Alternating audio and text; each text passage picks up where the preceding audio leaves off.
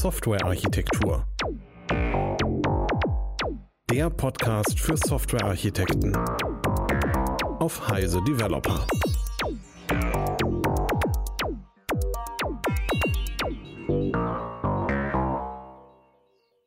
So, willkommen zu einer weiteren Folge vom Softwarearchitektur Podcast. Äh, mein Name ist Ebert Wolf. Ich sitze hier virtuell remote mit äh, Stefan Tilkoff. Hi Stefan und wir wollen über APIs Hallo, sprechen. Äh, genau, das ist irgendwie ein Ergebnis von der Diskussion, die wir uns intern an irgendeiner Stelle kurz in unserem Firmen-Slack äh, geführt haben, glaube ich nicht. Und das wollten wir jetzt irgendwie sozusagen mal ausführlicher ausdiskutieren. Ich glaube, ein Grund dafür ist, dass sie nicht nur in unserem Firmen-Slack passiert ist, sondern ständig immer wieder und überall in wechselnden Zusammenstellungen passiert. Genau, die erste Frage ist eigentlich, also eine API ist so ein Application Programming Interface. Ist das was anderes als eine Schnittstelle? Naja, eigentlich hast du das schon beantwortet. Ne? Ein Application Programming Interface ist offensichtlich ein Interface und damit ist es offensichtlich eine Schnittstelle. Ähm, also würde ich sagen, ein API ist ein Spezialfall einer Schnittstelle. Eine Schnittstelle könnte aber auch irgendwas anderes sein. Ich könnte eine Import-Export-Schnittstelle haben. Ich gebe dir eine XML- oder CSV-Datei oder YAML oder keine Ahnung, JSON. Das importierst du bei dir. Ich könnte ähm, Schnittstellen haben, die äh, mit irgendeinem, weiß ich auch nicht, mit einem Falltransferprotokoll äh, funktionieren, wie das moderne Banken heutzutage immer noch gerne machen. Also Schnittstellen könnten es alle möglichen sein. Es könnte auch eine Benutzerschnittstelle gemeint sein, wenn man von Schnittstelle spricht. Ich glaube, da kommen mhm. wir gleich nochmal drauf. Ähm, aber eine übliche Form der Schnittstelle ist ein Application Programming Interface, also eine Programmierschnittstelle, die dann wiederum lokal sein könnte. Also ich könnte einfach sagen, das API meiner Bibliothek sieht so und so aus. Und wenn ich dann API-Design sage, meine ich damit das Design vielleicht meiner Klassenstrukturen und der Methodensignaturen der Typen, die da drin sind. Meistens aber, glaube ich, wenn man heute von APIs spricht, meint man irgendwie implizit was anderes, nämlich ähm, Remote-Schnittstellen, Programmierschnittstellen, die man über irgendein Standardprotokoll erreichen kann, zum Beispiel sowas wie HTTP. Die meisten Leute, wenn sie sowas sagen, mein System hat ein API, meinen damit, dass es über HTTP äh, im Netzwerk erreichbar ist, typischerweise mit JSON. Payload, also JSON-Nachrichten oder Daten, mhm. die da hin und her geschickt werden. Und das ist so der übliche gängige, äh, die gängige Bedeutung des Begriffs, glaube ich. Wie siehst du das auch so? Ja, ich habe gerade drüber nachgedacht. Also ich glaube, für mich hängt der Begriff API zusammen mit äh, sozusagen Windows API. Ich glaube, da bin ich das erste Mal darauf gekommen. Mhm. Und da, dadurch impliziert das für mich eben, also es das heißt ja Application Programming Interface, das heißt, irgendwelche Leute, in dem Fall Entwickler, die halt Windows-Anwendungen entwickeln wollen, haben darüber eine Schnittstelle, mit der sie mit dem System interagieren können. Im Gegensatz zu den internen Schnittstellen, die eben wie dieses System dann außerdem sehr sicher hat. Äh, das heißt, das ist für, für mich später halt eine Öffnung in irgendeiner Art und Weise eine, eine Rolle. Und ich glaube, dazu werden wir später ja auch noch was, was sagen mhm. an der Stelle. Aber das, also, das ist jetzt gar nicht Definition, das ist halt mehr so, wenn ich Application Programming, also wenn ich API höre, spielt das irgendwie für mich so eine Rolle, nicht eine mehr oder minder öffentliche Schnittstelle. Genau, öffentlich finde ich einen wichtigen Punkt. Öffentlich kann ja auch ganz viele verschiedene Dinge bedeuten hier, aber die Idee ist immer, dass ich ähm, sozusagen irgendwie einen Dienstleister habe, irgendeinen, der was zur Verfügung stellt und das über dieses API anderen zur, Verfügung stellt. Ich glaube, darauf können wir uns einigen. Das passt ganz gut. Genau. So, und die Diskussion, die wir dann hatten, äh, hat sich eigentlich entzündet an der Frage, wollen wir eigentlich äh, APIs haben? Und du hast ja auch diese sehr starke Diskussion, du hattest ja auch diese Talks darüber, nicht äh, Microservices haben tatsächlich Benutzer am Ende. Mhm. Also ähm, eigentlich ist es eben so, dass wir Benutzer haben. Benutzer interagieren typischerweise mit den Systemen über eine grafische Schnittstelle, also eben eine UI, nicht über eine API. Und das bedeutet, wir müssen eigentlich in den Fokus der Anwendung unter der Voraussetzung, dass eben die Nutzer Menschen sind, die über eine UI interagieren, wir müssen eigentlich den Fokus auf die UI legen. So, mhm. und die, die API ist, also wenn es denn überhaupt eine gibt, äh, ist eigentlich nicht so relevant. Ich glaube, das war so der Punkt an der Stelle. Mhm. Ja, genau. Das ist die eine Hälfte. Und ähm, meine, meine These ist, dass das noch nicht so richtig provokant ist. Ich glaube, wenn man sowas sagt wie, lass uns den Benutzer oder die Benutzerinnen in den Mittelpunkt stellen, ähm, hm, dann gibt es die Diskussion vielleicht darüber, ob man hier gendern muss oder nicht, aber eigentlich nicht darüber, dass es eine sinnvolle Sache ist, das zu tun. Also das, das ist ein Allgemeinplatz. Ne? Klar, Benutzer, Benutzerinnen stehen im Vordergrund, super, Haken dran, alles klasse. Ich glaube, die provokanter wird die These, wenn man sagt, ähm, dass das das Wichtige und das Zentrale ist und dass es oft ausreicht, das zu machen und man ein API nicht braucht. Und oft wird werden unsere Systeme heute gerade so in den Mainstream-Architekturen, die wir immer sehen, ähm, sind oft, äh, sind oft APIs einfach äh, standardmäßig da, obwohl sie aus, aus meiner oder unserer Sicht nicht unbedingt benötigt werden. Und das ist was Schlechtes. Das klingt jetzt provokant, oder? Also ich muss gestehen, ich fühle mich jetzt dadurch nicht provoziert, aber das ist vielleicht, ja, das ist. Das liegt an deinem stoischen Wesen, Eberhard. Es hängt, glaube ich, eher damit zusammen, dass ich dir halt irgendwie damit übereinstimmen würde, nicht? Also ich bin da möglicherweise nicht zu, so stark mhm. zu provozieren.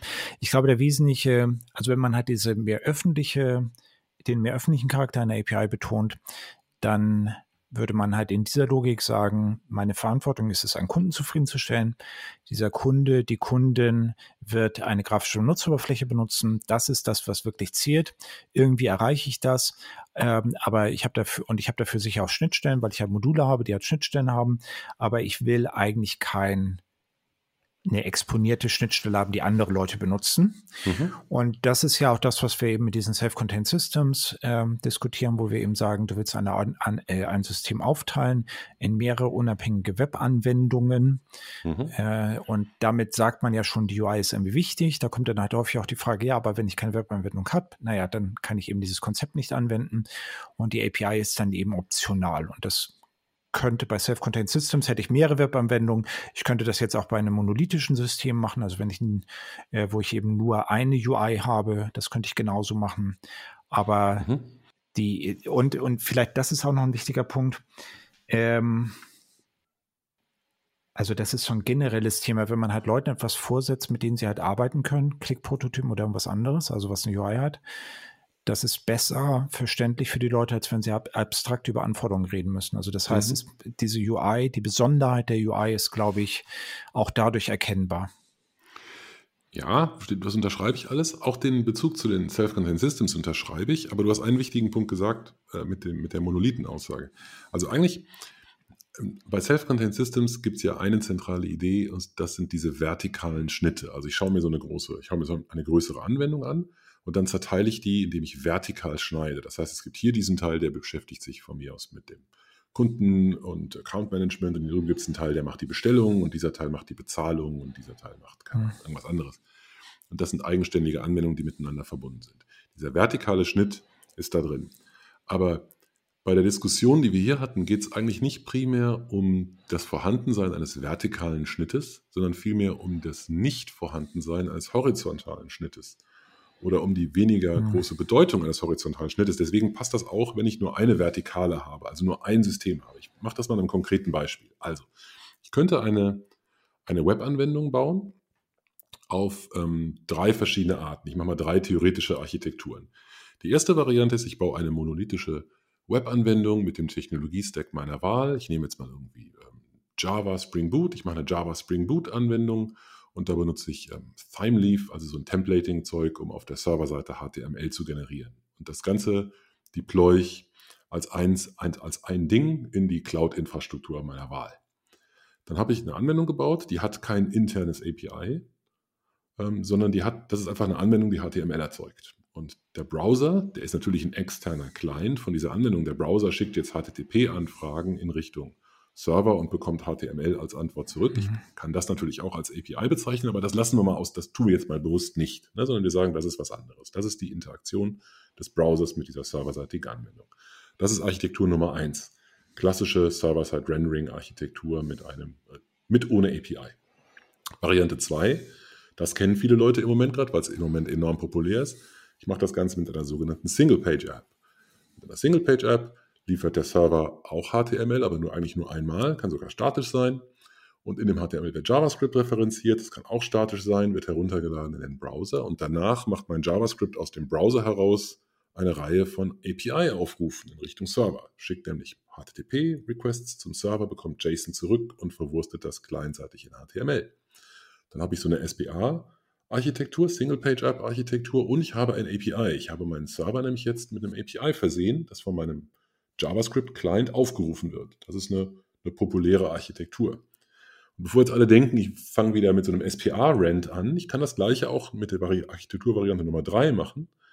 Das ist, ich erzeuge, erzeuge serverseitig HTML, aber ich baue auf dem Server zwei Anwendungen. Eine Anwendung ist das Web-Frontend, wird mit irgendwas gebaut, von mir aus auch mit JavaScript Spring Boot oder vielleicht mit Node.js, irgendwas anderem, erzeugt serverseitig HTML, ruft aber, um die eigentliche Arbeit zu machen, eine API auf, die von einer Backend-Anwendung implementiert wird. Also in dieser Architekturvariante 1 habe ich eigentlich nur eine Anwendung, die HTML ausspuckt. In der Architekturvariante 2 habe ich eine Anwendung, die JSON ausspuckt und einen Client in JavaScript, der das benutzt, um HTML zu machen. In Variante 3 habe ich auf der Serverseite eine Frontend-Anwendung, die auch dieses API benutzt. Und ähm, das, was, was, was ich glaube ich immer sage oder was, was mir so wichtig ist, ist diese, diese Annahme, dass ich so ein API brauche, diese Annahme, dass es eine gute Idee ist, meine Geschäftslogik hinter einem JSON-API zu verstecken, die möchte ich nicht unchallenged lassen. Ja, also da möchte ich nicht sagen, das ist mhm. einfach immer eine super Idee. Das ist nämlich ganz oft überhaupt keine gute Idee. Das ist ganz oft eine total bescheuerte Idee und man sollte sie lieber vermeiden. Genau, und vielleicht ist da noch der, der Punkt, also diese eine Schicht zu haben, die halt die Geschäftslogik enthält, das ist, glaube ich, schon sinnvoll. Also, weil wenn man diese Schichten nicht hat, dann hat man eigentlich äh, Chaos, dann hat man eben äh, Logikcode neben Persistenzcode und neben UI-Code. Aber die Frage ist eben, ob man diese Schnittstelle exponieren will und ob es weitere Clients für andere UIs gibt. Und mhm. insbesondere bei dem, was du gesagt hattest, wo ich eben eine monolithische Webanwendung habe, die halt über eine API mit einem Backend spricht, ist nicht klar, warum diese Schichtentrennung dann auch tatsächlich zu einer Verteilung führen muss. Bei genau. der SPA muss ich es ja machen. Also da, mhm. wenn ich halt SPA sage, komme ich halt sozusagen zu dem Ergebnis. Das ist unausweichlich. Bei der im anderen finde ich es halt, also würde mich interessieren, warum man das tut, nicht? Also könnte jetzt sein, wegen irgendwelcher Teams oder so, die da unterschiedlich mhm. sind, unterschiedliche mhm. Technologien, die man benutzt oder so. Mhm. Aber ich finde es jetzt nicht so offensichtlich äh, sinnvoll sozusagen. Genau, ich glaube, was du gesagt hast, ist genau der Grund. Ne? Ich glaube, häufig wird das gemacht, weil es der Weg des geringsten Widerstands ist, des geringsten Widerstands gegen die Vorlieben von Teams oder Teammitgliedern. Na, hier gibt es die Truppe von Leuten, die möchten gerne mit, ihrer, mit der Backend-Technologie ihrer Wahl programmieren und wollen mit diesem Webkram möglichst wenig zu tun haben. Und irgendwie so ein JSON über HTTP-API akzeptieren sie noch, weil das ist irgendwie nicht so wirklich anders als andere Remoting-Technologien. Stimmt nicht, aber glaubt man. Ne? Also das kriegen wir irgendwie hin, aber mit dem ganzen Frontend-Zeug müssen wir nichts zu tun haben. Und andere Leute sagen, wir wollen das Frontend gerne mit so hippen, schicken, modernen Web-Technologien machen und wollen mit diesem Legacy-Zeug nichts zu tun haben. Und dann habe ich eben zwei Grüppchen gebildet und das ist Prinzip auch nur Conway's Law, das hatten wir schon ganz oft hier. Ja, die, die Architektur spiegelt dann einfach diese, diese Kommunikationsstrukturen wieder. Ja, die Leute wollen miteinander reden und die Leute wollen miteinander reden, aber miteinander kommunizieren wollen sie möglichst nur äh, selten und deswegen baut man halt so ein API da rein. Und das, da sind wir wieder bei dem, bei dem vertikalen Schnitt. Warum ist das schlecht? Also ich meine, das könnte ja auch einfach alles super sein. Das Blöde daran ist, dass es nichts Interessantes gibt, was ich tun kann, was nicht diese Grenze sprengt. Also es gibt nichts, was irgendwie ein, ein Endanwender oder eine mhm. Endanwenderin wirklich interessiert, was sich nur im Frontend oder nur im Backend abspielt. Es, gibt, es ist immer beides betroffen. Und das heißt, ich fange immer an, die Arbeit dieser beiden Teams zu koordinieren. Ich gehe immer wieder an diese blöde Schnittstelle dran. Ich muss nämlich dann wieder was Neues einbauen. Und ich habe dann nur, um diese Schnittstelle zu befriedigen, schon wieder eine API-Call, schon wieder irgendein mhm. JSON definiert, das beide Seiten implementieren müssen. Der eine muss es generieren, der andere muss es konsumieren. Das für die Antwort dann rückwärts. Das könnte ich mir alles sparen, wenn ich die einfach, wie es naheliegend wäre, einfach direkt miteinander kommunizieren lasse, weil es gar keinen Grund sieht, sie voneinander zu entkoppeln. Ja, wobei du jetzt eben die Prämisse einbaust, dass es eben durch diese äh, Schichten immer durchgeht. Ähm, mhm. Und dem würde ich ja beipflichten, aber ähm, also es ist nicht ausgeschlossen und äh, da gibt es halt möglicherweise Fälle, die halt anders aussehen. Ja, klar. Fälle gibt, genau. Es gibt Fälle, in denen das anders aussieht. Die Frage ist halt, was ist der Normalfall? Ne? Was ist der üblichere Fall? Das ist, glaube ich, die spannende Frage. Ja, also mir fällt das halt gerade auf, weil ich glaube, dass ich äh, ein System kenne, das ist allerdings nahezu trivial, was halt äh, im, letztendlich aus der Single-Page-App besteht und ich finde das gar nicht so schlecht. Also ich finde es nicht schlimm, damit, zu, äh, damit dran irgendwie was zu ändern, aber es hat eben auch nur einen API-Call, wenn ich es richtig sehe. Und das ist vielleicht dann sozusagen eine Ausnahme. Ich kann mir gut vorstellen, äh, um ein Beispiel zu geben, ich könnte mir sowas vorstellen wie ähm, ein, ein Malprogramm. Ne? Ein Malprogramm, mit dem ich das in, der, in JavaScript implementiert ist, da ist eigentlich die ganze Geschäftslogik lokal und das API in Richtung Backend wird vielleicht benutzt, um das Diagramm zu speichern oder neu zu laden oder so. Das ist eine völlig andere Qualität von Anwendung als die, bei der der größte Teil der Logik auf der Serverseite liegt. Genau. Okay, also so viel dazu. Jetzt wäre das nächste Thema ist irgendwie diese Geschichte mit API First, oder? Wollen wir da weitermachen? Das können wir gerne machen, ja. Genau. Und äh, du hattest dazu ja auch einen Twitter-Thread ähm, veröffentlicht vor einiger Zeit.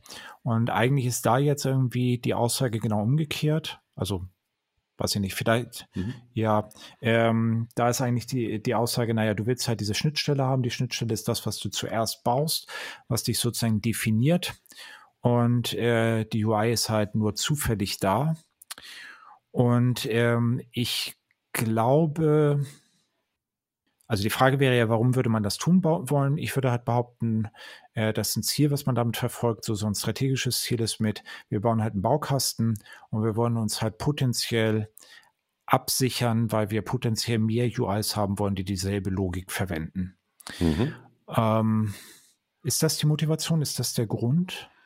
Ich glaube schon. Ich glaube, wie immer bei solchen Ideen ähm, sind es ja sehr gute Gründe, aus denen man das macht. Und die Idee ist halt, ähm, auf unterschiedlichste Anwendungsfälle reagieren zu können. Für diese unterschiedlichen Anwendungsfälle kann man immer spezifische Anwendungen bauen und man greift einfach auf den großen Fundus hochwertiger APIs zurück. Und wenn man das richtig macht, also wenn man einmal mhm. diese vielen guten, stabilen, hochqualitativen APIs gebaut hat, dann können vielleicht andere Leute ganz einfach Anwendungen bauen, die diese APIs benutzen und dann wird alles gut. Und ich glaube, ja genau, das, also ich habe ich hab irgendwie diesen Trick mit, wenn mir jemand sagt, ich äh, bereite mich auf folgende Herausforderung vor, dann möchte ich halt gerne das konkrete Beispiel wissen. Das heißt also, die Frage, die ich halt in dem Kontext eigentlich nahezu stellen muss, ist, nenne mindestens zwei Systeme, die diese APIs benutzen. Mhm. Und wenn da als Antwort kommt, da ist irgendwie dieses eine, das wir jetzt bauen und das andere wissen wir alles noch nicht, äh, wäre das halt die Stelle, wo ich halt sagen würde, ähm, also würde ja. ich, wo, ich ein Fragezeichen hinter die Entscheidung machen würde. Ja. Und ich glaube, mein Problem bei der Sache ist halt auch, ich habe halt immer das Gefühl, also es gibt die Webseite, dann gibt es halt äh, die Mobile App. Mhm. Die Mobile App kann man dann irgendwie versuchen, sozusagen über eine Mobile Web App abzufrühstücken oder man baut eben äh, tatsächlich eine spezifische API dafür. Und bei der dritten fehlt mir schon die Fantasie. Mhm. Und das, aber nicht das, also es ist ja wie so häufig, äh, dass man halt gerade so als Berater irgendwie versucht, mit den allgemeinen Konzepten durchs Leben zu kommen. Und äh, es wären halt Aus, Ausnahmen denkbar, glaube ich. Also, ja, sehe ich genauso. Ich, ich glaube, das, ich weiß gar nicht. Ich glaube, ein Grund, warum ich da, warum ich das nicht mehr so richtig glaube, also dass dieses API First eine gute Idee ist, ein Grund, warum ich das nicht mehr so richtig glaube, ist, dass ich es früher mal mit so großer Überzeugung geglaubt habe. Das ist so ein bisschen wie wenn du mal Raucher warst und dann Nichtraucher wirst, dann bist du in der Regel ein militanterer Nichtraucher, als wenn du es nie angefangen hast. Ähm, und äh, so ähnlich ist das bei mir auch, also jetzt nicht beim Rauchen, aber bei, bei dem API First Zeug. Ich habe irgendwie lange Zeit versucht, genau sowas zu missionieren und hatte auch diese Vision von den tollen Backend-Services, die tolle Sachen machen, die man dann nur noch kombinieren muss. Aber dieses nur noch kommt mir schon kaum über die Lippen. Weil was die Erfahrung eben zeigt, ist, dass es überhaupt nicht trivial ist, mit diesen APIs irgendwas zu machen, weil das sind immer die falschen, sie sind immer falsch geschnitten, sie haben immer die falschen Dinge drin für das, was du vorne brauchst. Was auch kein Wunder ist, sie sind halt entworfen worden, um generisch Fälle zu lösen, die man noch nicht kannte. Und so funktioniert das eben nicht. Ne? Also andersrum würde ich es ja erkennen, wenn ich drei, vier, fünf Clients gebaut habe und dann das Gemeinsame mhm. rausfaktorisiere, hat das eine Chance auf Erfolg. Aber mit dem Allgemeinen anzufangen und zu hoffen, dass man schon das Richtige bauen wird, ist einfach eine Illusion und das Alter lehrt einen einfach, dass das nicht mehr so gut, dass das nicht gut funktioniert. Genau, was eigentlich bedeutet, das ist vielleicht der nächste wesentliche Hinweis. Also ja, tu es halt gerne, aber dann musst du halt eben irgendwie aus äh, deinen allgemeinen Fällen etwas herausfaktorisieren. Du kannst nicht auf Vorrat, niemand hat es bisher geschafft, mhm. auf Vorrat eine flexible Lösung zu bauen, die halt die zukünftigen Entwicklungen vorhersieht. Mhm. Im Gegenteil, das, was wir halt, die, also mindestens seit ich habe heute, ich habe heute Vormittag über Agilität gesprochen. Was wir halt seit längerer Zeit diskutieren, ist eigentlich, dass wir anhand der konkreten Vorstellungen uns irgendwas überlegen. Und wenn neue Vorstellungen reinkommen, dann überlegen wir uns was Neues und passen es an. Was er gerade sagt, wir können eben nicht, wir können noch nicht mal für ein Projekt im Vorhinein sagen, wie am Ende das System architekturell aussehen soll. Dann ist es halt noch mutiger, sich hinzustellen und zu sagen, aber ich kann für mehrere Systeme, von denen ich im Moment nur eins kenne, vorhersagen, wie die Schnittstellen am Ende aussehen sollen. Das ist halt mhm. unwahrscheinlich. Es geht ja sogar noch weiter. Ne? Also so ein richtiger API-First-Ansatz hat ja den Anspruch, das gleich fürs gesamte Unternehmen zu machen. Also unternehmensweit, also auch das, ich kann das, ich könnte theoretisch, wenn ich wollte, könnte ich meinen anderen Hut aufsetzen und mich so in der Zeit zurückprojizieren und erzählen, mhm. was ich mhm. vor 15 oder 20 Jahren erzählt habe. Ich tue das mal nicht, aber äh, also diese Idee ist halt, aus meiner Sicht äh, eine, die gezeigt hat, dass sie nicht funktioniert. Das ist sozusagen die Original-SOA-Idee. Also wir haben das mal als serviceorientierte Architektur, als Standardidee gehabt. Wenn wir das einmal haben, wenn einmal diese Services alle da sind und die alle in der Registry und im Repository vermerkt sind, dann, dann können alle sich daraus bedienen, alles wird gut. Ist halt nicht so.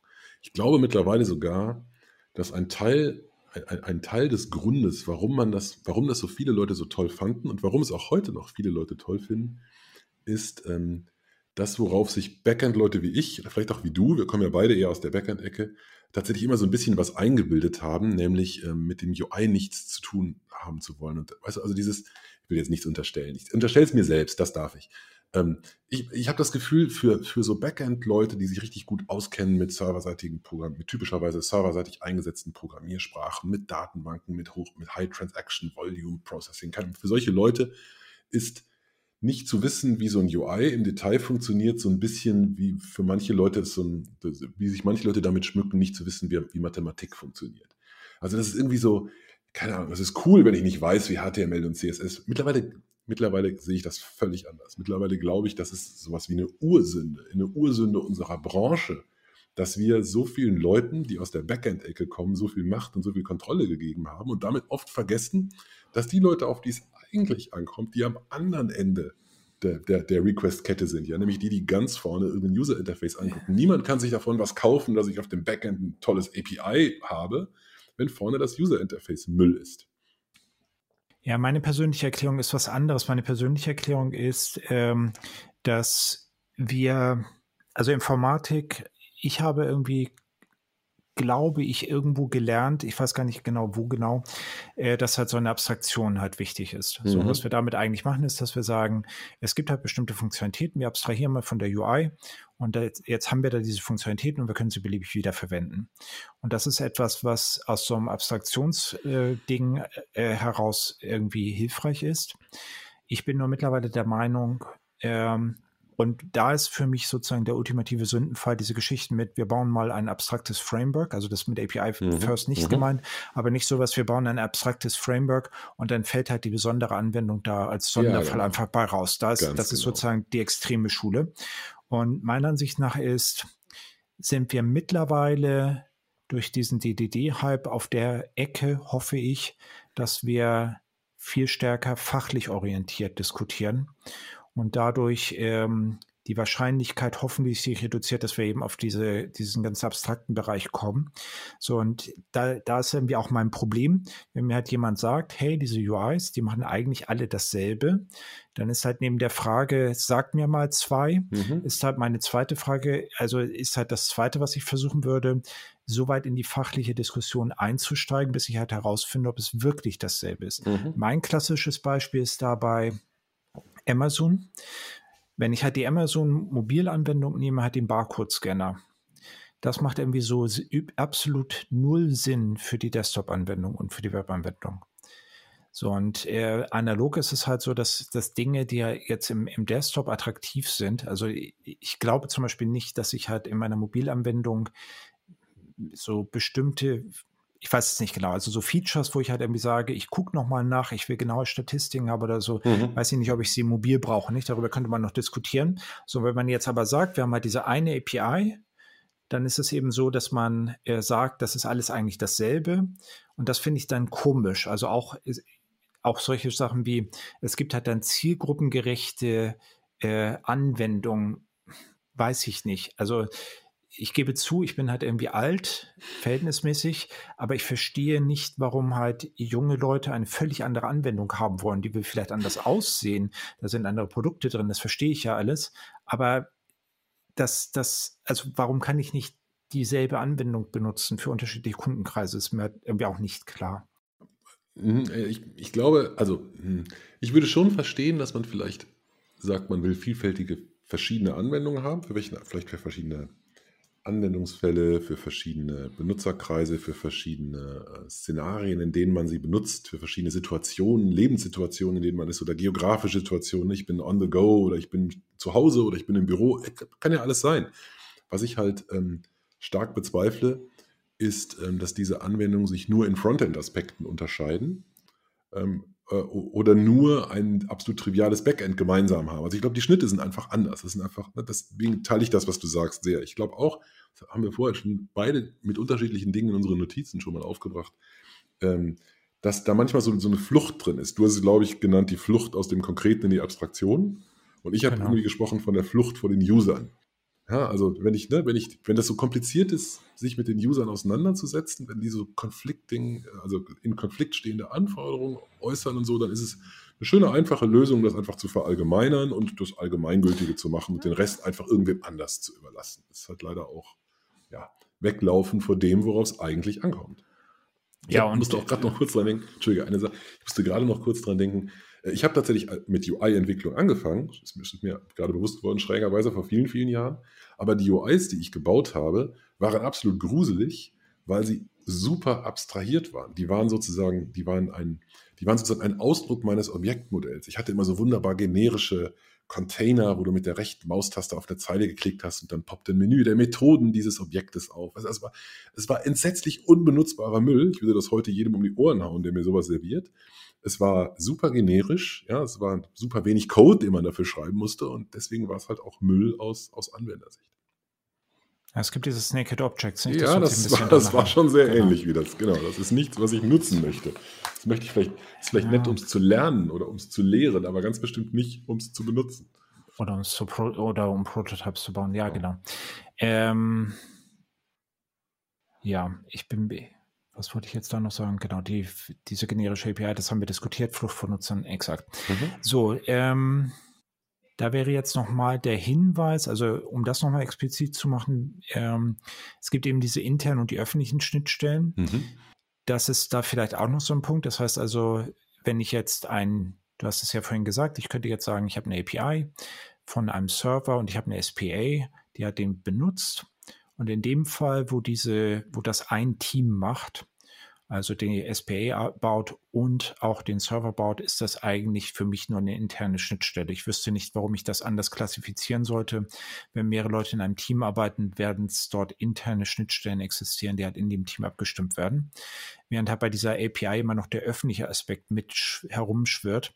Und äh, dieser Aspekt ist, glaube ich, super wichtig, weil wenn ich eben eine interne API habe, kann ich sie mit einer höheren Frequenz ändern. Mhm. Ich kann sie, ich habe eine höhere Freiheit, sie zu ändern. Und ich muss vielleicht nicht abwärtskompatibel sein, weil ich kann irgendwie sozusagen über den Tisch, also heute ist es ja eher ein virtueller Tisch, da würde ich halt in der Videokonferenz sagen, hör mal zu, äh, ich muss das heute ändern, kannst du mir kurz helfen, wir bauen das irgendwie zusammen, heute Abend haben wir es halt fertig. Wenn das über Teamgrenzen hinweg habe ich diese Videokonferenz nicht, ich muss es halt irgendwie einkippen, das muss ich mit anderen Sachen, die halt priorisiert sind, in einem anderen Team messen. Und das ist halt dadurch schwieriger. Ich muss vielleicht rückwärtskompatible Schnittstellen bauen, weil die eben nicht mit mir mitziehen wollen. Und im Extremfall, also so eine ganz öffentliche API, wenn ich halt jetzt mich irgendwie hinstelle und sage, ich habe die halt im Internet, dann kenne ich meine Benutzer noch nicht mal und ich kann sie möglicherweise überhaupt gar nicht mehr dazu zwingen, etwas zu ändern. Mhm. Und vielleicht ist das auch so ein Problem von diesem API-First-Ansatz, also dass ich halt diese Flexibilität und die, den niedrigen Organisationsaufwand, wenn ich das halt innerhalb eines Teams habe, dass ich das jetzt austausche gegen die größere Unflexibilität, weil ich halt Teamgrenzen haben werde und äh, dadurch eben in diese Probleme komme. Nicht? Also mhm. man kann wahrscheinlich vorhersagen, dass ich weniger schnell Änderungen durch die verschiedenen Schichten durchmachen kann, von denen du ja zu Recht sagst, dass sie halt wichtig sind. Und man kann eben auf der anderen Seite vorhersagen, dass man in Rückwärtskompatibilitätsprobleme kommt und den Aufwand dort. Mhm. So, und das ist da vielleicht noch ein wichtiger Aspekt an der Stelle. Finde ich, genau, finde ich einen sehr guten Punkt. Man könnte, man könnte das, was du gesagt hast, ja grafisch auf so einem Kontinuum auftragen. Ne? Man könnte sagen, es gibt die engste Kopplung, das ist die, keine Ahnung, ich bin in meiner IDE und äh, eine, eine Methode ruft eine andere Methode in, auf. Ne? Also das ist, offensichtlich kann ich das ändern. Wenn ich jetzt, da drücke ich irgendwie einen Refactoring-Button und dann ändere ich da die Parameter. Das hat gar keiner gemerkt, dass ich das gemacht habe. Das ist offensichtlich die schnellste Art und Weise, die mit, dem geringsten, mit der geringsten Reibung und es ist offensichtlich auch die mit der engsten Kopplung. Macht aber nichts, weil das ist ja das, was ich in meinem Code, das ist total in Ordnung so. Und es gibt am anderen Ende gibt es diese Schnittstellen, die du vorhin erwähnt hast, die ich gar nicht mehr ändern kann, weil da habe ich die habe ich vielleicht veröffentlicht, habe mich vertraglich dazu verpflichtet, die zu unterstützen. Die werde ich nie mehr ändern. Die bleiben für immer oder vielleicht mindestens mal für zwölf Monate, bis ich sie durch eine neue Version ersetzen kann, bleiben die eine Last, die ich, die ich zu tragen habe. Und dazwischen gibt es halt wahnsinnig viel in der Mitte. Es gibt das, was ich vielleicht mit dem Kollegen oder der Kollegin auf der anderen Seite des Schreibtisches bespreche. Es gibt die Dinge mit dem Team am anderen Standort. Es gibt die Dinge mit der anderen Organisationseinheit im gleichen Unternehmen oder mit dem Tochterunternehmen oder eben mit, äh, mit anderen Organisationen, mit denen ich in irgendeinem komplexen Vertragsverhältnis stehe. Und das, was, glaube ich, passiert bei so einem API-First-Ansatz, ist im Prinzip eine eine, äh, ist eigentlich auch wieder eine unzulässige Ver Verallgemeinerung. Man sagt irgendwie, also dieses eine, dieses Dokumentieren von APIs, dieses, das in einer bestimmten Art und Weise umsetzen, das ist so gut, das machen wir jetzt überall.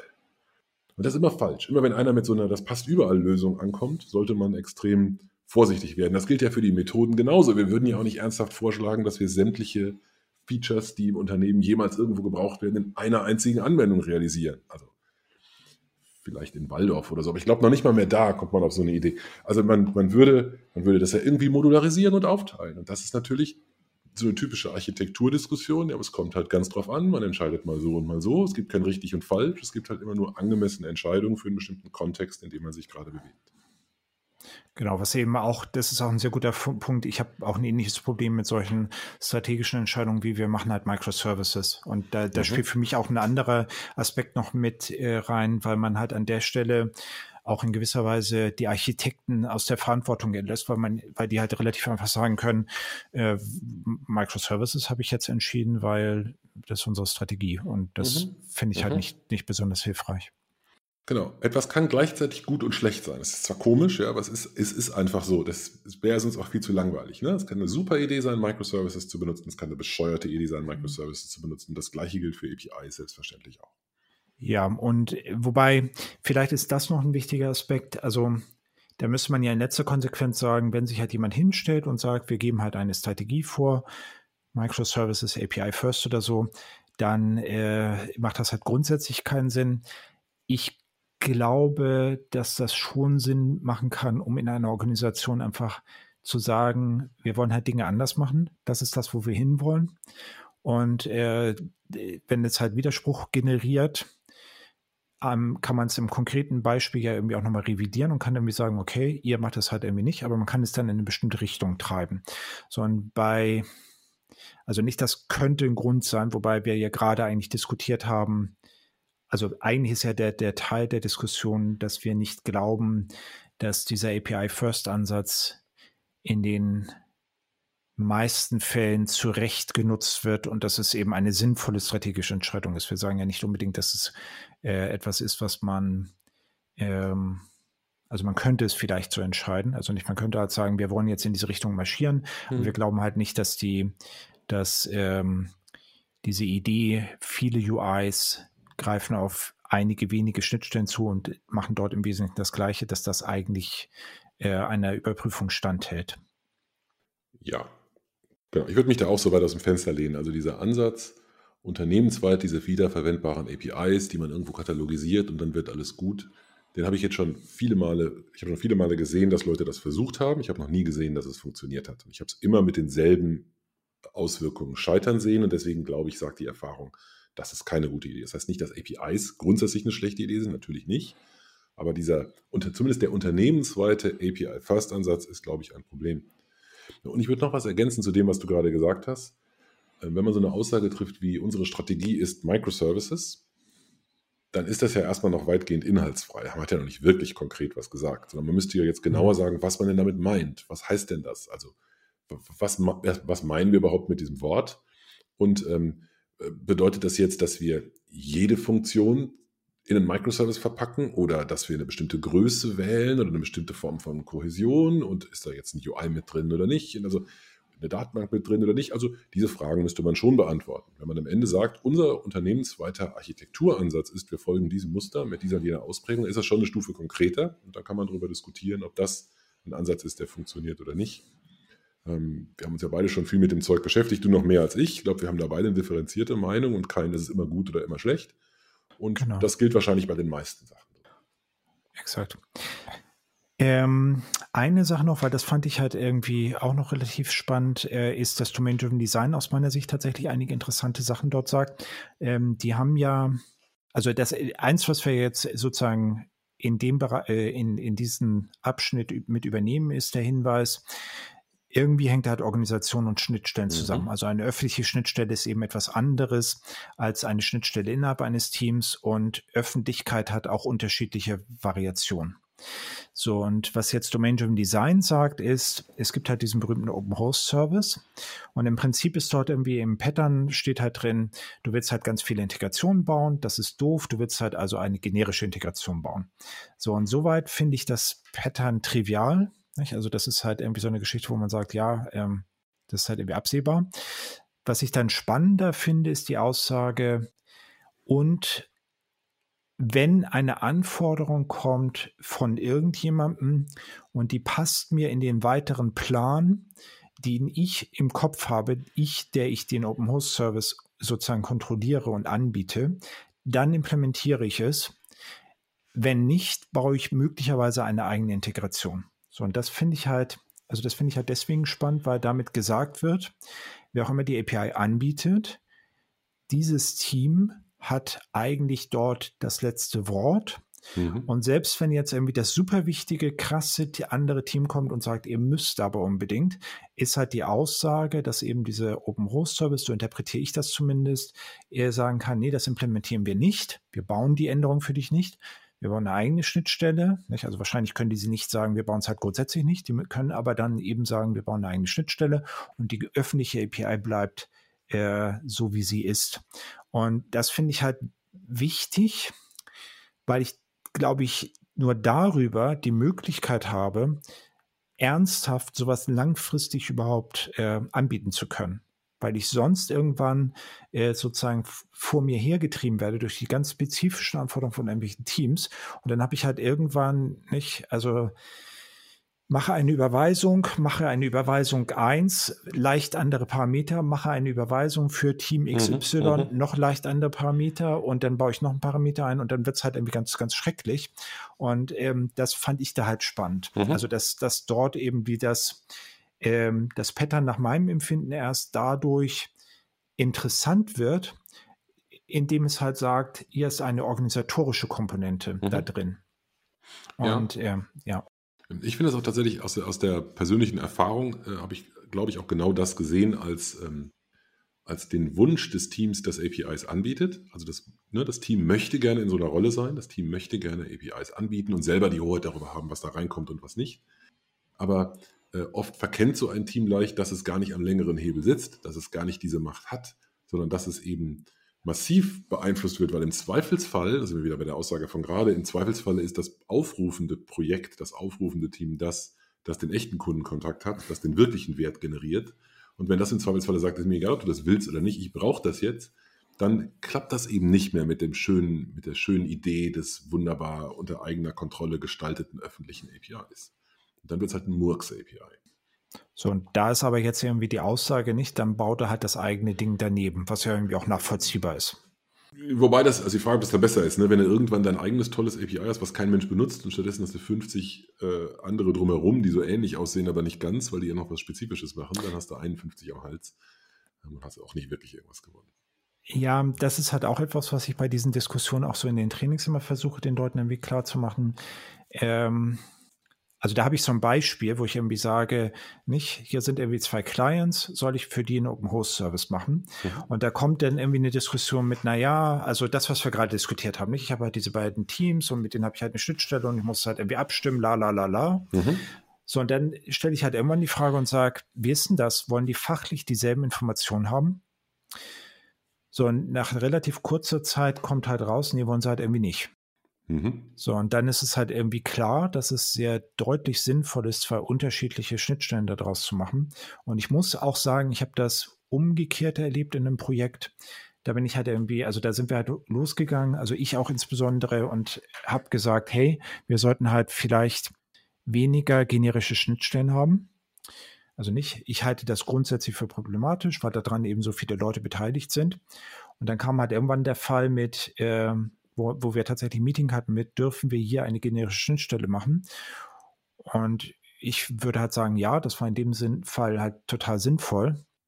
Nur da hatten sie eben schon ganz viele spezifische gebaut, nicht? Also sprich, es ist eben auch wieder so ein Beispiel, wo meiner Ansicht nach das, der, der, der äh, der wesentliche Punkt ist, dass eben Architekten, Architektinnen irgendwelche Entscheidungen treffen müssen, Verantwortung dafür übernehmen müssen und irgendwie sozusagen die Guidance haben müssen äh, oder Abwägungen aber selber machen müssen. Das ist mhm. eigentlich so der, der Punkt mhm. an der Stelle. Ja, ja. Und ich glaube, ein Punkt, der da auch noch ganz wichtig ist, das hast du ja im Prinzip jetzt auch angedeutet oder angerissen, ist, ähm, das ist eben nicht einfach. Und je öffentlicher so ein API ist, umso schwieriger wird es. Ne? Also wenn ich ein API meiner Klasse designe, indem ich die Methodensignaturen festlege, sind die Konsequenzen, wenn ich es falsch mache, sind, dass ich einmal Refactor, Refactor drücken muss.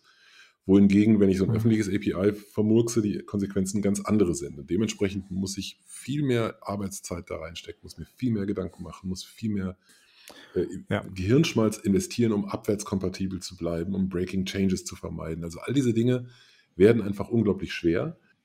Das heißt, wie bei anderen Sachen auch, nicht, dass irgendwas, nicht, dass es was Schlechtes ist, nur dass es eben nicht umsonst ist. Alles hat irgendwie Kosten.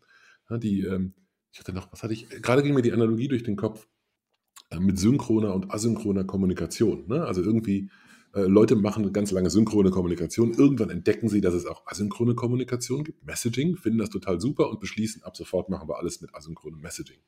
Also okay, das ist jetzt auch wieder nach hinten, ja, losgegangen. Also das, das ist viel zu kompliziert, das lohnt sich nicht immer. Es lohnt sich dann, wenn es sich lohnt, sehr und wenn es sich nicht lohnt, lohnt es sich überhaupt nicht. Und so ähnlich ist es eben auch bei diesen, bei diesen API-Diskussionen. Ein gutes API an der richtigen Stelle, tolle Sache. Ein überflüssiges API, das ich auch noch supporten muss für ewige Zeiten, obwohl ich das gar nicht gebraucht hätte, ist nur unnötige Last. Genau. Ähm, vielleicht noch zwei, drei Sätze äh, zu, zu Domain-Driven Design und weiteren Patterns, die mir da halt einfallen. Also ein Gegenbeispiel ist Customer Supplier, wo man sagt, dass eben ein Team bei dem anderen Team Requirements einkippen kann. Das mhm. ist also eine krassere, ähm, eine krassere Abhängigkeit oder Einflussmöglichkeit. Nicht, das ist halt stärker als bei Open Host Service. Und Published Language fand ich halt noch spannend, dass es halt dass ich eine gemeinsame Datenstruktur habe, über die ich kommuniziere, die halt getrennt ist von beiden anderen Modellen. Und da ist, wenn ich es richtig sehe, zumindest in Eric, äh, Eric Evans Buch, keine Aussage darüber, wie ich das sozusagen äh, organisatorisch mache. Nicht? Also wo mhm. da ist nicht gesagt, wer das jetzt sozusagen festigt. Mhm. Ich habe also für mich immer im Kopf gehabt, sowas wie Published Language äh, ist für mich immer ein Hinweis auf irgendwelche Standards, ne? gerade wegen des Published. Ne? Ich nehme, keine Ahnung, ich nehme sowas wie wie Atom Feeds oder so. Die hat jemand anders standardisiert. Da hat sich jemand anders überlegt, wie die aussehen und was die machen. Und deswegen halten sich die beiden kommunizierenden oder die N kommunizierenden Parteien halten sich an das, was irgendwer anders festgelegt hat und haben es damit nicht selbst am Hals. Das finde ich immer ja, äh, ja, wobei, also published könnte halt auch im Wiki sein und es Klar. müsste halt bei diesen N-Parteien das N plus erste Datenformat sein, auf die sie, dass sie sich halt einigen. Nicht? Mhm. Also das ist eigentlich die Idee, dass man sich sozusagen ähm, in, in der Mitte irgendwie eine, eine, Datenmodellierung für den Austausch mhm. ähm, definiert. Mhm. So, dann gibt es noch dieses Thema mit API Economy. Mhm. Also, ich, genau, willst, willst du sagen, was das ist? Ich, ist natürlich ein Buzzword, ne? aber ich sag mal, gib mal meine Definition davon wieder. Also aus meiner Sicht ist es halt so, dass ähm, es mittlerweile, äh, anders als wir es bislang gesagt haben, eben durchaus auch Unternehmen gibt, die mit völligem Recht ein API in den Mittelpunkt stellen. Und zwar deswegen, weil das API ihr Produkt ist. Also nicht das User Interface zu irgendeinem Service, sondern die verkaufen dieses API, vielleicht nur dieses API oder auch dieses API. Ja, Szenarien wären irgendwelche B2B-Szenarien, in denen man in großem Umfang äh, diese APIs Dritten zur Verfügung stellt, die darüber große Business-Transaktionen abwickeln oder auch äh, im, im B2C-Umfeld oder im B2, B2B2C-Umfeld, wie auch immer man das nun exakt ausprägt, sagen wir mal sowas wie ein, ein Payment-Anbieter, der Zahlungsverfahren ähm, für, für E-Commerce anbietet oder so. Das sind so Fälle, da sind APIs, da sind die APIs das Produkt. Und in dem Fall ist es richtig, dass die eine ganz zentrale Rolle spielen, mit all den Konsequenzen, die das hat. Also gerade das halte ich für eine äußerst heftige Herausforderung, sowas gut zu machen. Und das, da kann man sich durchaus am Markt mit bewähren, wenn man das gut macht. Und dann gelten viele von den Dingen, die wir gerade gesagt haben. Äh, also die gegen APIs sprechen natürlich nicht. Aber die Dinge, die da sagen, dass es hart ist und schwierig ist, die gelten umso mehr. Ja, wobei, also ich finde das mit den Payment-Anbietern halt gerade so spannend, weil äh, da ist eine UI-Integration mindestens denkbar. Stimmt. Ja. Aber eigentlich sogar nahezu der Default, nicht? Also mhm. ähm, und, äh, also passiert ja andauernd, nicht? Da poppt dann irgendwie dieses Fenster auf, wo man irgendwie nochmal äh, von seiner Kreditkarte mhm. äh, eine TAN eingeben muss. Äh, PayPal leitet einen auf die eigene Webseite um. Man mhm. hat also irgendwie eine Integration in den, in den Shop und ist auch total nachvollziehbar, weil wenn ich jetzt also wenn ich ein kleines Unternehmen bin und ich versuche halt irgendwie einen Shop aufzubauen, dann kann ich mir keinen echten Entwickler leisten. Das heißt also, ich kriege es wahrscheinlich hin, in meine Webseite sowas rein zu integrieren. Das ist irgendwie gerade noch denkbar.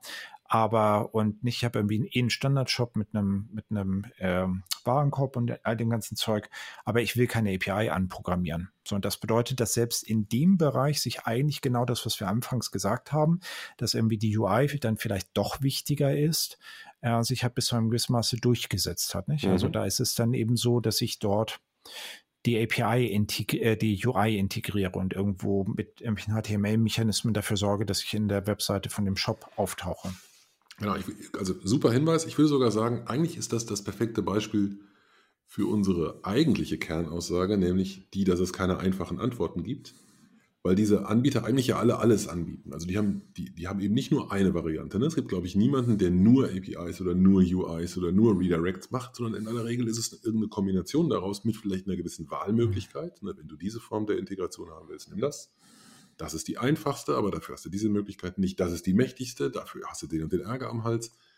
Auch da habe ich dann eine Abwägung zu treffen, welches der vielen APIs ich benutze oder welche der vielen Möglichkeiten ich benutze. Und ähm, das ist eigentlich genau der gleiche, genau die gleiche Art von Trade-off, die ich eben auch in meinen lokalen Entscheidungen haben, äh, machen, machen muss. Ne? Stehen mir ein paar, stehen mir über Unternehmensgrenzen einfach nicht zur Verfügung. Ich kann zum Beispiel keinen Monolithen bauen, der Unternehmensgrenzen überspannt.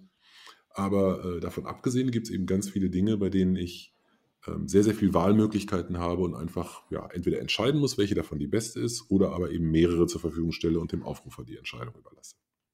Genau. Ähm, ja, was man jetzt theoretisch machen könnte, wäre ja, dass man sozusagen dieses Konzept mit, ich bin ein Unternehmen und ich biete eine API an, firmenintern auch macht. Mhm. Mhm. Ich bin mir, ich glaube, das hattest du im Vorgespräch auch gesagt, ich bin mir nicht sicher, ob das schlau ist. Also eigentlich wäre das, das optimale Team, wäre meiner Ansicht nach ein Team, das sich halt nach Business ähm, Dingen ausrichten kann also wo ich irgendwie letztendlich sage, grob gesagt, sorgt dafür, dass wir mehr Geld verdienen, runtergebrochen auf das, was du irgendwie gerade hast. Also sprich, äh, nicht sorgt dafür, dass sich mehr Kunden registrieren, sorgt dafür, dass wir halt bessere Suchergebnisse haben, was auch immer. Und ähm, Dafür ist es aber eben dieser konsequente vertikale Schnitt wahrscheinlich vorteilhafter. Und damit sind wir wieder bei dem ursprünglichen Thema, nicht? Also eigentlich mhm. ist das, das ist so eine These, die sich an ganz vielen Stellen zeigt. Die These ist, wenn wir durch diese technischen, wir wollen durch die technischen äh, Schichten durchschneiden mit typischen Änderungen, die wir machen. Und daraus folgt eben, dass ein Modul das oder eine Modularisierung, die uns in Schichten aufteilt als First Level, der so auf erster Ebene sagt, wir machen halt Schichten und das wäre so ein API mhm. First. Das ist kontraproduktiv, weil dadurch eben Änderungen wie wir ja äh, äh, gesagt haben, sehr viel Abstimmung bedeuten und eben auch nicht in einem Team und an einer Komponente oder einem Modul sein können. So, und das bedeutet, dass, ja, weiß ich nicht, also ich würde gerne den Fall sehen und eben wieder fachlich an den Beispielen und den typischen Dingen, die halt für die, diese Organisation halt tut, äh, versuchen durchzudiskutieren, ähm, ob es tatsächlich sinnvoll ist, das zu tun, wobei man vielleicht noch hinzufügen muss, bis zu einem gewissen Maße muss man wahrscheinlich da bei dieser Vertikalisierung, wenn es halt um unternehmensweite Sachen geht, äh, Kompromisse machen. Also ich glaube, es gibt kein Unternehmen, das halt ernsthaft äh, sozusagen von vorne bis hinten komplett durchvertikalisiert ist, sondern irgendwann geht es halt im Backend-System und Systeme, die halt dann dafür sorgen, dass der Kunde tatsächlich seine Waren bekommt und all so ein Zeug. Ähm, und da hat man dann, also da, da muss man sozusagen den, den Gegebenheiten Rechnung tragen. Ja, wobei ich nicht weiß, ob das wirklich so ein großer Konflikt ist. Also ich stimme dir bei praktisch allem zu, was du gesagt hast. Ähm, ein Punkt, den hast du so nebenbei genannt mit den Schichten, das ist auch eine, eine meiner SOA-Erinnerungen, ja, meiner, meiner serviceorientierten Architekturerinnerungen, dass manche Leute versucht haben, das eigentlich gute Schichtenmuster, ne, also das Architekturmuster Schichtung, einfach als unternehmensweites Muster zu verwenden und zu sagen, ich habe Data Services und Logic Services und Process ja, genau. Services und dann noch UI mhm. Services. Das ist einfach eine furchtbare Idee. Also dieser horizontale Schnitt auf dieser Ebene ist einfach grauenhaft. Das funktioniert nicht, das ist doof, das sollte man nicht machen. Ähm, das unterschreibe ich. Ähm, ich unterschreibe, das weißt du auch, diese Vertikalisierungsgeschichte, also diese Idee, dass ich sozusagen von UI bis Persistenz, Backend bis runter sozusagen irgendwie eine logische Einheit zusammenschneide. Ich glaube aber, dass das durchaus zusammenpasst mit der Idee, auch unternehmensintern sowas zu machen, was man unternehmensübergreifend gewohnt ist. Ich nehme mal dieses Zahlungsbeispiel. Also sowas wie, wie so ein Zahlungsanbieter wie Stripe ist in gewisser mhm. Weise ja ein vertikaler Schnitt. Also die machen genau diese diese, diesen Bezahlungsteil. Das machen die von vorne bis hinten, mhm. vom UI bis zum Backend, wenn du willst. Das können die super gut. Die verwalten die Kreditkartendaten dazu, die sind PSI-compliant, die nehmen dir das alles ab. Und so könnte theoretisch auch in einem großen Unternehmen, das vielleicht aus irgendwelchen Gründen Zahlungsabwicklung selbst intern macht, könnte auch da die Abteilung, die das macht, so geschnitten sein und sowas als API anbieten. davon gibt es viele Beispiele. Ne? Du könntest sagen, du, du hast einen Vertrieb, der vertreibt deine Produkte, der könnte aber auch die Produkte anderer Leute vertreiben. Du hast deine eigenen Produkte, die du produzierst, die könntest du über deinen eigenen Vertrieb vertreiben, aber auch über den Vertrieb anderer Leute. Also solche Schnitte, da könnte man sozusagen Sollbruchstellen im eigenen Unternehmen schaffen, die theoretisch die Stellen sind, an denen man auch mit Partnern kollaborieren kann oder an denen man vielleicht mal was ausgründen, verkaufen kann, vielleicht nicht so laut erzählen, aber ne, diese, dieses Modularisieren entlang dieser Geschäftsgrenzen sehe ich nicht als Konflikt dazu. Ähm, und dann könnte man auch sagen, also das sind eben lose gekoppelte Einheiten, deswegen ist dazwischen auch ein API oder eine UI-Integration, wie wir so diskutiert haben. Aber innerhalb dieser Einheiten habe ich eine hohe Kohäsion und deswegen arbeite ich da auch nicht mit öffentlichen APIs, sondern mit den Mitteln, die mir halt da die höchste Geschwindigkeit ähm, gewährleisten. Glaubst du, dass es denkbar ist, ein Unternehmen so aufzustellen, dass es, dass alle Systeme, die ich habe auf einer Enterprise-Architektur-Landkarte, äh, eine UI haben? Also äh, der überwiegende Teil wird das aus dem schlicht und ergreifenden Grund haben, weil irgendwer ja mal was diesen Dingern, irgendwer muss ja mal was davon haben von diesen Teilen. Ne? Also klar, wenn die jetzt externen Schnittstellen bedienen oder von externen Systemen angesprochen werden, dann nicht. Aber das ist für mich immer noch die Ausnahme. Ich glaube, dass schon ein großer Anteil sicher irgendwas in Größe 80 Prozent theoretisch das tun könnte. Eine andere Frage ist, ob es sich jemals lohnt, dahin zu kommen. Ne? Also heute sind die Systeme nicht so mhm. geschnitten, heute ist diese Vertikalisierung in bestimmten Bereichen sehr verbreitet, in anderen gar nicht. Und ich vermute, da der Schmerz sehr groß ist, um darauf umzustellen, wird man das nur an den Stellen machen, an denen man tatsächlich einen großen Nutzen davon hat. Das ist aus meiner Sicht Geschwindigkeit. Deswegen sehen wir das zum Beispiel viel im im E-Commerce-Umfeld, ne, wo da eben viel Geschwindigkeit mhm. rein muss heute und weniger vielleicht in, in traditionellen, äh, eher langweiligen, nicht wettbewerbsrelevanten Bereichen. Da wird man es, glaube ich, so lassen, wie es ist und, und nicht dran gehen. Ja, also für mich ist halt auch der Hauptpunkt, also ich halte das für eine theoretische Betrachtung, denn ähm, also es gibt ja solche Systeme wie diese berühmten Partnersysteme in den Versicherungen oder mhm. Stammdatensysteme und ich würde mal behaupten, die haben halt keine UI, das sind im Prinzip im Wesentlichen Datencontainer. Die sind mhm. aber auf der anderen Seite sind die halt, hat jede Organisation sowas. Und äh, man kann sie nicht beseitigen. Das heißt also, selbst wenn wir sagen würden, also man kann sie nicht einfach beseitigen und es wäre halt auch sehr, also der, der Aufwand wäre halt auch kein, würde wahrscheinlich auch nicht in einem vernünftigen Verhältnis zum Nutzen stehen. Und das bedeutet, dass eben wir wahrscheinlich in der real existenten Welt äh, absehbar solche Sachen haben werden, wo wir irgendwelche Schnittstellen haben zu irgendwelchen Drittsystemen, die halt so sind, wie sie sind und äh, wo wir, also die die ähm, dann vielleicht nicht unbedingt vertikal geschnitten sind, sondern eben irgendwelche Informationen irgendwo hin transportieren. Oh, nur die kann ich dann eben nicht abschaffen, nicht? Und damit muss ich leben. Und ich glaube, das ist vielleicht auch eins von den großen Problemen, wenn man über sowas redet wie Domain-Driven Design oder so, dass man dort irgendwie sagt, nicht, so könnte es halt aussehen. Und dann hat man halt die Realität und die Realität sieht eben anders aus. Und dann ist es halt schwer zu sagen, okay, wie, also wie komme ich halt dahin, wo mache ich die Kompromisse mhm. und ähm, wie kriege ich, ja, wie kriege ich das halt vermittelt, nicht? Also wenn wir, selbst wenn wir sagen würden, dass die ideale Architektur jedes System eine UI hätte, selbst wenn wir das sagen würden, wäre die Aussage egal, weil da müssten wir diese Systeme reformieren, ändern und das ist praktisch ausgeschlossen. Also, ja, wie auch bei den anderen Sachen gebe ich dir von Grundsatz her recht. Ähm, ich nehme trotzdem das Beispiel, ausgerechnet das Beispiel des Partnersystems nochmal raus. Ne? Also gerade das Partnersystem ist, also genau wie du gesagt hast, in vielen Versicherungen, also diejenigen, die in der Versicherung sind, die wissen jetzt sehr genau, wovon wir da reden. In vielen Versicherungen sind das sehr zentrale Systeme, enorm wichtig. Es sind aber auch die Systeme, die ähm, die oft Dinge zäh und langsam machen und die halt die, den Fortschritt behindern, weil, sie, weil sie haben einen riesigen Stau an Anforderungen, die alle darin umgesetzt werden müssen, was daran liegt, dass man da etwas raus generalisiert und abstrahiert hat, was man vielleicht besser nicht abstrahiert hätte. In gewisser Weise sind Partnersysteme ja die Antithese zu DDD schlechthin, ne? weil eben ein falscher Kontext sozusagen rausfaktorisiert wurde. Und ja, es wäre doch toll, wenn man zumindest theoretisch den Gedanken mal hätte, dass so ein Partnersystem sich um seine eigene UI kümmert und andere das nur einbinden, anstatt selber nochmal ein UI zu bauen und dann per API zuzugreifen. Also eigentlich eignet sich das schon. Aber du hast recht, in den meisten Unternehmen wird man da nicht rangehen, weil es wirtschaftlich nicht zu rechtfertigen ist. Das ist, muss man eben auch akzeptieren. Also nicht alles, was man sich wünscht, ist wirtschaftlich sinnvoll.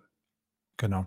Und vielleicht sollten wir noch kurz erwähnen, also ich kann mal versuchen zu erklären, was ein Partnersystem ist eigentlich habe ich da nicht sonderlich viel Ahnung von, aber schauen wir mal. Also ich habe wahrgenommen, dass ein Partnersystem das System ist, was die Informationen enthält über alle Leute, die irgendwie was mit der äh, Versicherung zu tun haben. Also Versicherungsnehmer, aber auch zum Beispiel Geschädigte oder ähm, ich vermute auch Leute, an die man sonst irgendwie Geld auszahlt. Pa stimmt das so oder? Ja, also die, also die Partner sind eben juristische oder natürliche Personen, die in irgendeiner Form in einer Geschäftsbeziehung halt auftauchen. Da kann Versicherungsnehmer ähm, die, die versicherte Person sein, kann, ne, also kann äh, Schadensmelder, was, alles, alle möglichen Rollen sind dann typischerweise da drin. Das heißt, dieses Partnersystem hat das sehr generisch da drin. Und das, der Grund ist Zentralisieren von Information und Logik, sodass, wenn ich irgendwie eine Adresse ändere einer Person, das eben für alle glatt da ist, wenn einer eine neue Rolle bekommt oder wenn einer in einem neuen Vertrag eine mhm. Rolle bekommt, habe ich es eben an dieser Stelle, weiß, kann darüber herausfinden, welche Verträge da dran sind. Eine sehr zentrale Drehscheibe für viele Dinge. Und insofern, das meinte ich gerade mit Paradebeispiel aus DDD-Sicht, ne, in gewisser Weise genau ist das, was, wenn wir DDD-Modellierung machen würden, in viele verschiedene Bounded Contexts gehören würde, in denen es jeweils einen Partner gibt, wird hier halt, wird hier halt in dem großen Megapartner zusammengefasst mit allen Vor- und Nachteilen. Genau, also zum Beispiel ist es halt so, dass jemand, der halt geschädigt ist, äh, der ist halt irrelevant, wenn ich halt versuche, eine Versicherung zu äh, abzuschließen. Würde mich zumindest extrem wundern. Der ist halt interessant, weil ich ihm Geld äh, will. Es gibt bestimmt einen guten Grund, warum ein Geschädigter vielleicht in bestimmten Kontexten eine bestimmte Sorte Versicherung nicht haben sollte oder zu anderen Konditionen bekommen können. Aber ja, das ist wie, da sind wir wirklich in echten Details drin. Können wir vielleicht, wir machen vielleicht noch mal eine Spezialepisode für Softwarearchitektur für das Versicherungswesen. Ich glaube, wir sind ein bisschen abgedriftet. Aber die Diskussion über APIs ist da auf jeden Fall eine sehr interessante und spannende. Da gibt es das schon sehr lange, auch jenseits der Technologien, die wir genannt haben, ne, mit, mit anderen Integrationstechnologien. Aber vom Grundsatz her haben wir, glaube ich, unser Ziel erreicht, dieses Feld mal einmal global, galaktisch abzugrasen und ein paar Alternativen mit der ultimativen äh, Aussage, es kommt halt ganz drauf an, äh, zu diskutieren. Genau. Und damit sind wir, glaube ich, soweit durch. Oder haben wir noch irgendwelche Themen offen? Nö, ich glaube, wir sind durch. War auf jeden Fall eine spaßige Diskussion. Gut, dass wir das mal in epischer genau. Breite diskutiert haben. Zumindest ich habe was davon gehabt. Vielleicht der eine oder andere Hörer oder die andere Hörerin auch. Das hoffen wir doch zumindest. Genau, bis zum nächsten Mal. Vielen Dank. Bis zum nächsten Mal. Danke, Eva. Ciao. Tschüss. Vielen Dank für das Anhören und Herunterladen des Software-Architektur-Podcasts. Er wird produziert von Carola Lienthal von Workplace Solutions, der Freiberufler Bimsat Krapasik, Michael Stahl von Siemens, Christian Weyer von ThinkTecture sowie Gernot Starke, Stefan Tilkoff und Eberhard Wolf von InnoQ. Er ist gehostet auf Heise Developer. Die Betreiber freuen sich über Feedback via Mail oder unter den Kommentaren der jeweiligen Episoden. Kontaktmöglichkeiten finden sich auf der Webseite des Podcasts.